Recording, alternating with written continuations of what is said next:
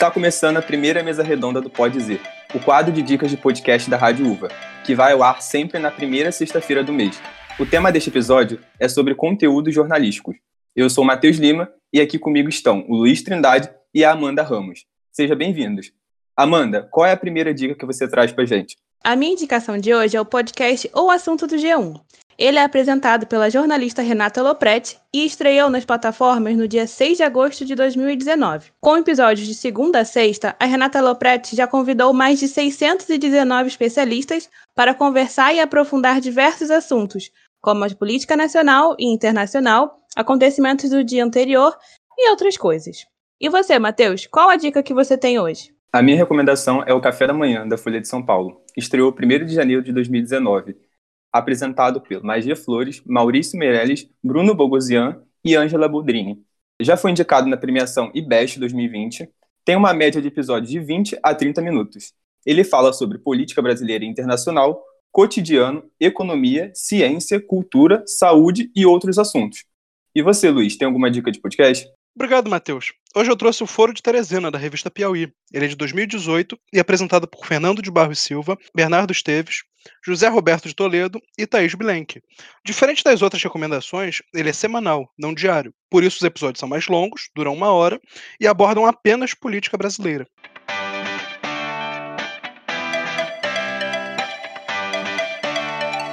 Então, meninos, dessas opções que nós damos hoje, qual é a preferida de vocês? A minha preferida é o do Café da Manhã, da Folha de São Paulo. Eu gosto muito de ouvir ele pela manhã, ele dura entre 20 a 30 minutos, então, assim, é o tempo ideal ali que eu tomo meu café. Eu gosto bastante dos últimos episódios que saiu. E o meu favorito, assim, foi o que dá ou não dá para fazer depois da segunda dose da vacina. Afinal, o que é seguro fazer depois de tomar a segunda dose da vacina? Ainda tem que usar máscara? Os cuidados de agora são novos ou são os mesmos de sempre? O café da manhã de hoje responde a essas e outras perguntas. A microbiologista Natália Pasternak, pesquisadora da USP e presidente do Instituto Questão de Ciência, diz o que dá para fazer nesta fase da pandemia e o que, é melhor esperar. É, eles dizem né, que a população já está 40% vacinada, então eles explicam, é, é bem legal, assim, eu me sinto como se eu estivesse ali com eles conversando, então é um dos meus episódios favoritos. E você, Luiz? Então, Matheus, eu também gosto muito do café da manhã, porque ele pega vários tópicos diversos.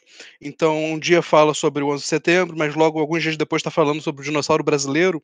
Não sei se viram esse caso, que pegaram fóssil do Brasil, levaram para a Alemanha e agora não querem devolver.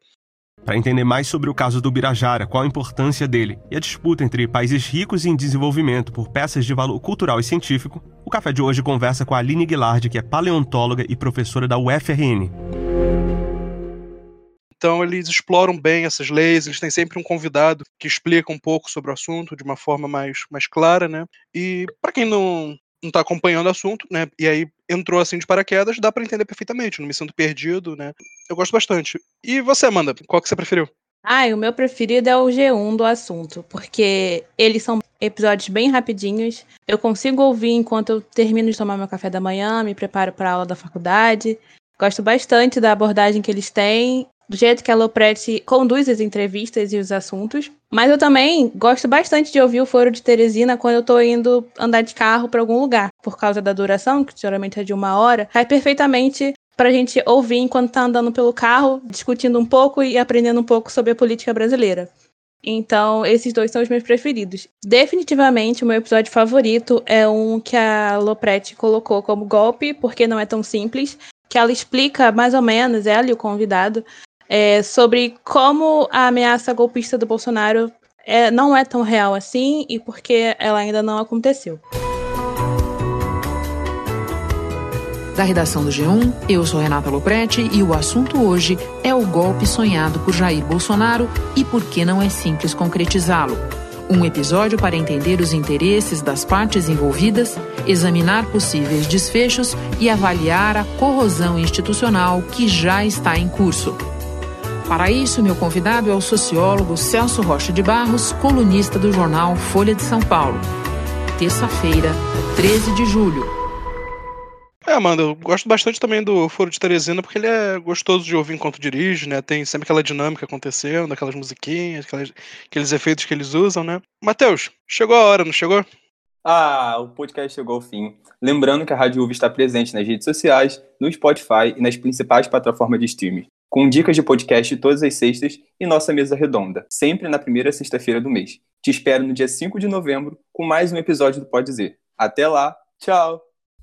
Esse podcast usou áudios de G1 O Assunto, Café da Manhã do Folha de São Paulo e Foro de Teresina da revista Piauí. Produção, apresentação e edição: Amanda Ramos, Anne Rocha, Matheus Lima e Luiz Trindade.